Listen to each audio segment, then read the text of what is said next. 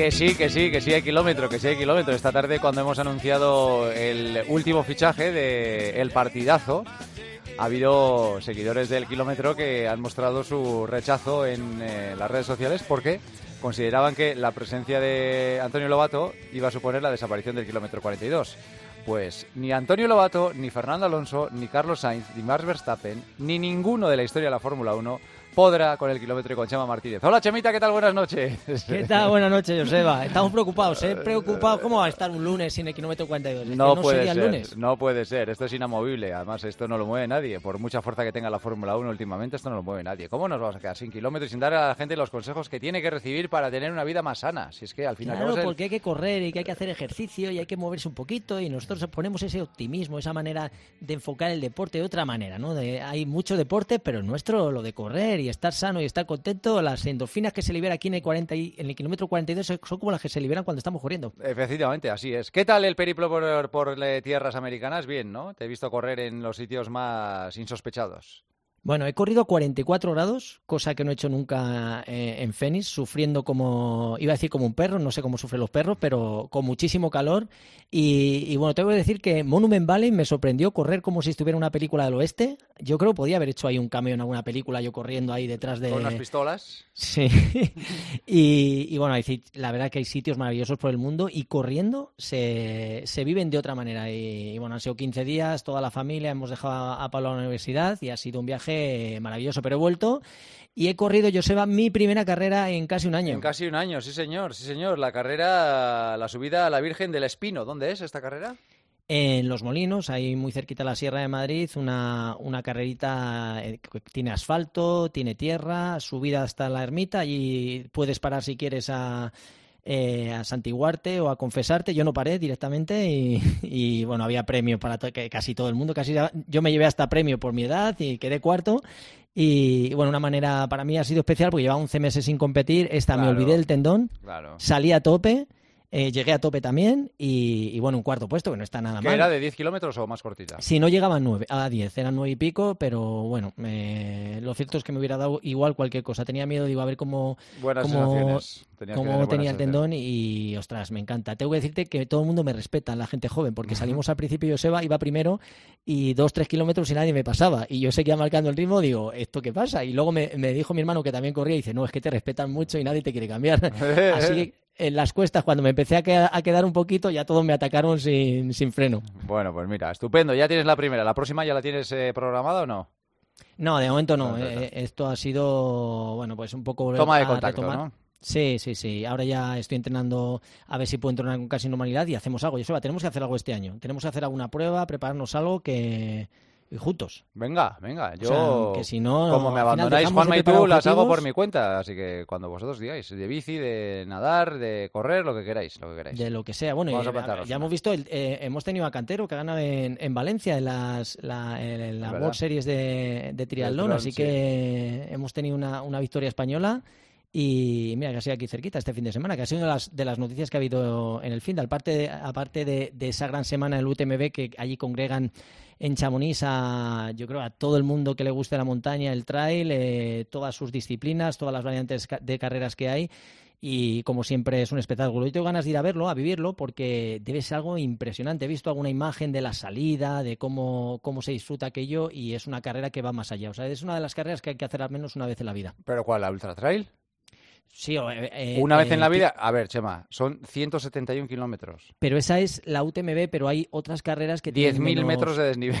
Sí, es así, eso es una auténtica. Y además para necesitas años de espera porque tienes que apuntarte, entrar en sorteos, tienes que tener puntos acreditados. No es sencillo, pero hay otras carreras con menos distancia que las puedes ir haciendo y vas acumulando méritos para correr esa que es la, más grande. Bueno, yo, yo, la grande desde luego no la voy a correr, eso ya te lo puedo asegurar. Si hay alguna más pequeñita, a lo mejor algún día Está OCC que tienen nombres siglas de los valles por el que transcurre. Está la CCC, TDS, o sea que son, son varias modalidades y, es la meca un poco del corredor de trail. Vale, pues eso nos ha dejado otro tema, otro tema curioso del que enseguida vamos a hablar, pero antes quiero preguntarte por lo que ha pasado en México en el maratón de, la capital de México. Ha batido el récord del mundo, creo, ¿no? El récord del mundo, pero además 42 minutos menos que Eliud Kipchoge. ¿Qué ha pasado en el, en el maratón de, México? Bueno, pues una que la que el 36% de los participantes han hecho trampa. Han reducido el recorrido. Y la gente dirá, bueno, el 33, 36% de los participantes, ¿cuántos serán? ¿100, 200? No, no, no, no, no. Corrían más de 30.000 personas. El 36% son más de 11.000 atletas han hecho trampa.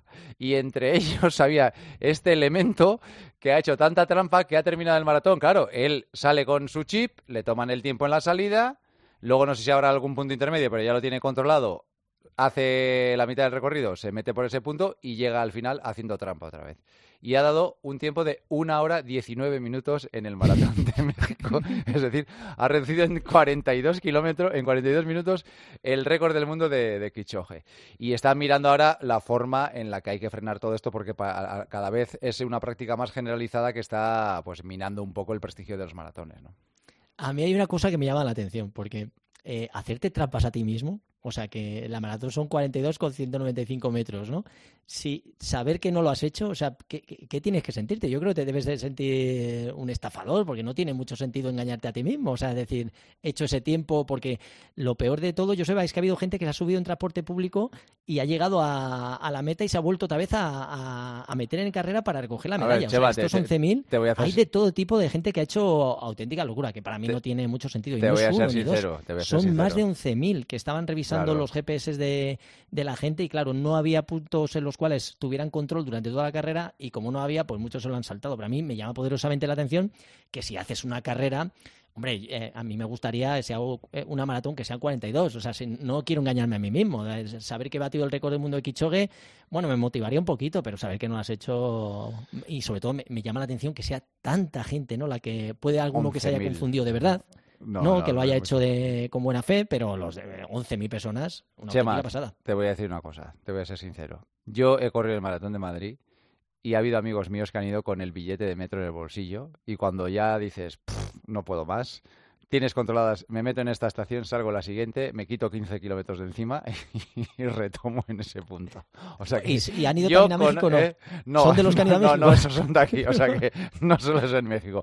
Yo en Madrid eso también lo he vivido. O sea que es una práctica más generalizada. Están diciendo que en, el Maratón de Valencia, por ejemplo, sí que hay medidas más estrictas para que te tengas que pasar por muchos puntos de control.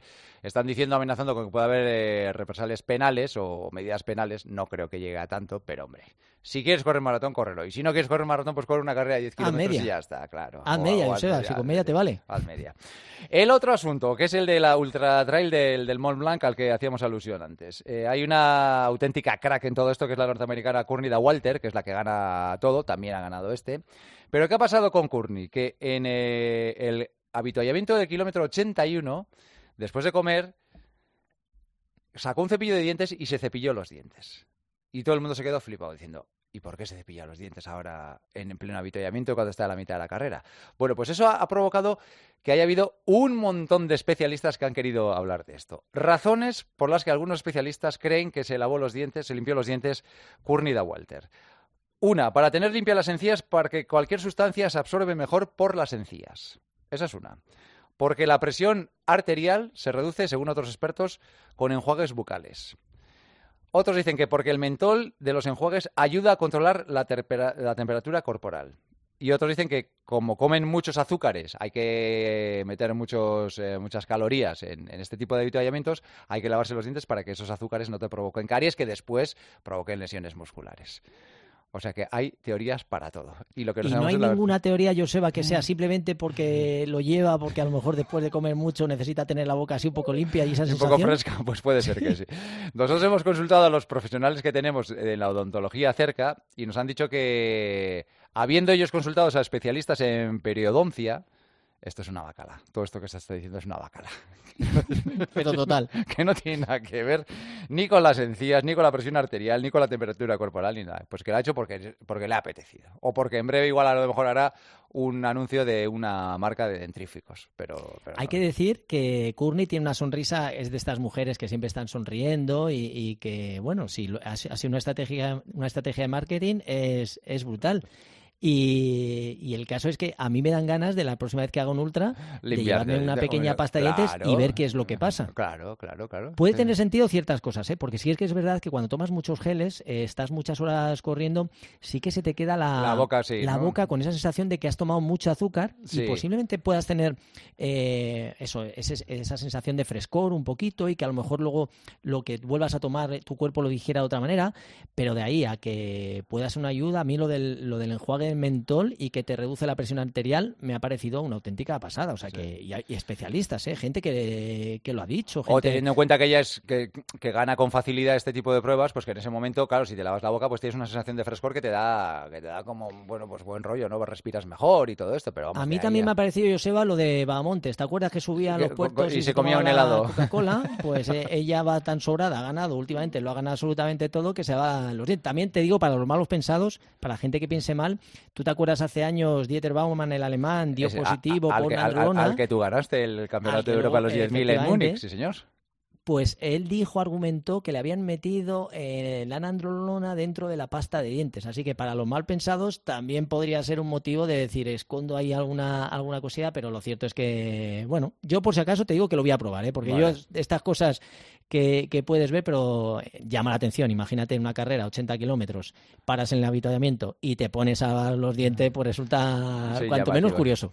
Bueno, vamos a invitar a, si hay algún oyente que sea especialista en, en periodoncia y tenga alguna teoría, teoría fiable de, que esto puede tener alguna interpretación, pues que nos escriba y el lunes que viene le llamamos. Si hay alguien que, opina que, esto puede tener alguna razón más científica de la que nosotros creemos, exactamente.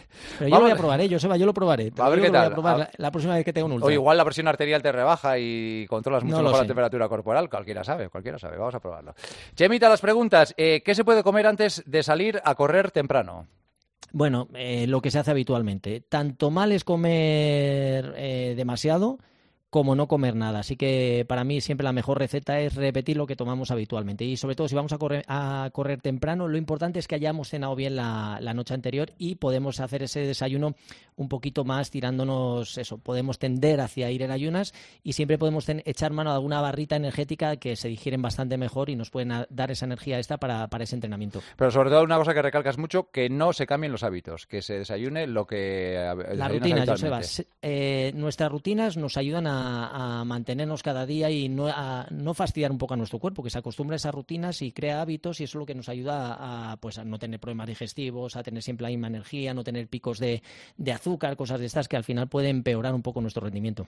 Eh, esta no sé si es una pregunta o es una reflexión sobre la vida y la psicología. Dice, relación deporte, familia y terapia psicológica en cuanto a rendimiento y continuidad. Bueno, eh, esto, es, ¿eh? para una tesis, ¿eh? Sí, o sea, para mí el, deporte es una pieza clave en mi vida, al igual que lo es la familia. En mi caso, si hablamos de terapia psicológica, a mí el deporte eh, me ayuda en ocasiones, ¿no? El, me encuentro mal, salgo a correr, me encuentro bien, las endorfinas que libero cuando, cuando salgo a entrenar me dan esa sensación de bienestar, que yo creo que eso luego, cuando estás con la familia, posiblemente agradezcan esa que tú estés bien, que estés con las emociones eh, bien, que, tengas esa sensación de, bienestar que, luego la, contagias al resto de la familia, ¿no? Así que yo creo que el, que el deporte siempre es bienvenido. El poder compartirlo con la familia también es estupendo y yo creo que en cualquier caso nos ayuda más que nos perjudica. Eh, ¿Cuándo usar zapatillas de placa de carbono? ¿Merece la pena el precio y la adaptación? Yo te digo una cosa, Joseba, yo ya no me las quito ni para dormir. O sea que el, único problema que tienen que son caras. Pero, pero al final son unas zapatillas que tienen mucha amortiguación, con lo cual previenes el riesgo de lesiones, te ayudan a recuperar de un entrenamiento para otro y estamos viendo como lógicamente ya no hay ningún deportista alto nivel que no las utilice. Así que, eh, ¿cuándo usarlas? Pues bueno, sobre todo para competiciones, en entrenamientos un poco fuertes, pero yo te digo ahora para eh, minimizar eh, la tensión en el tendón, yo me las pongo habitualmente y me están yendo muy bien.